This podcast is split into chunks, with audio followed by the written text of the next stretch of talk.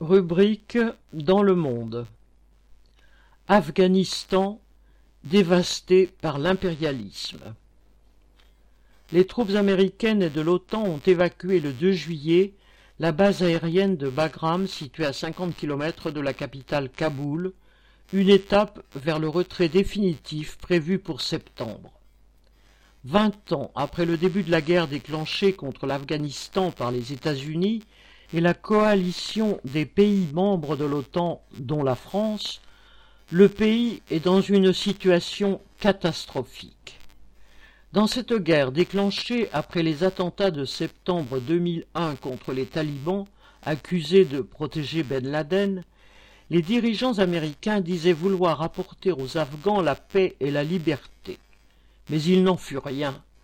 Pour les classes populaires afghanes, la situation ne fit qu'empirer au fil de ces années. Les bandes armées se multiplièrent à la faveur de ce qui devint un bourbier pour l'armée américaine. Aujourd'hui, les attentats se succèdent, commis par les talibans, les milices d'Al-Qaïda ou de l'État islamique, ou une des nombreuses bandes armées qui, dans le chaos, essaient d'établir leurs lois.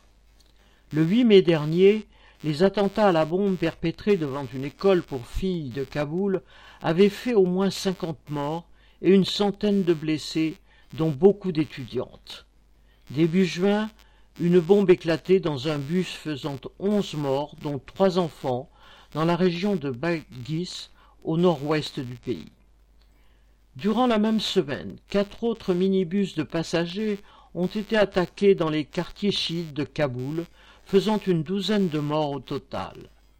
Deux de ces attaques ont été revendiquées par le groupe djihadiste État islamique dont les combattants, toujours présents selon l'ONU dans l'Est et dans le nord du pays, visent spécifiquement la minorité chiite Hazara.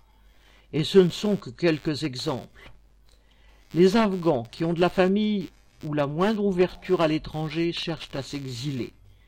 Les autres sont pris au piège de cette violence quotidienne qu'aggrave la misère et l'épidémie de Covid. Nombre d'Afghans en meurent chez eux ou dans la rue, refoulés par les hôpitaux publics, sans service de réanimation ni stock d'oxygène.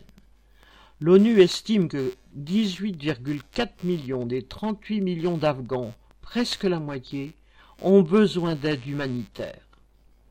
Les talibans s'imposent tous les jours davantage face à l'armée afghane. Ils contrôleraient aujourd'hui les deux tiers du territoire et manœuvrent pour encercler Kaboul. Les dirigeants américains, qui veulent éviter l'extension de l'instabilité afghane à toute la région, se satisferaient de leur retour au pouvoir. C'est ce que montrent les discussions engagées avec ceux qui furent leurs ennemis après avoir été leurs amis dans les années 1990.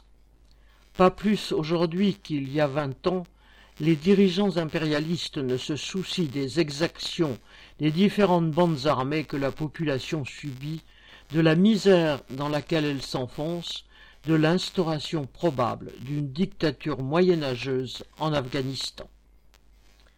Aline Rettes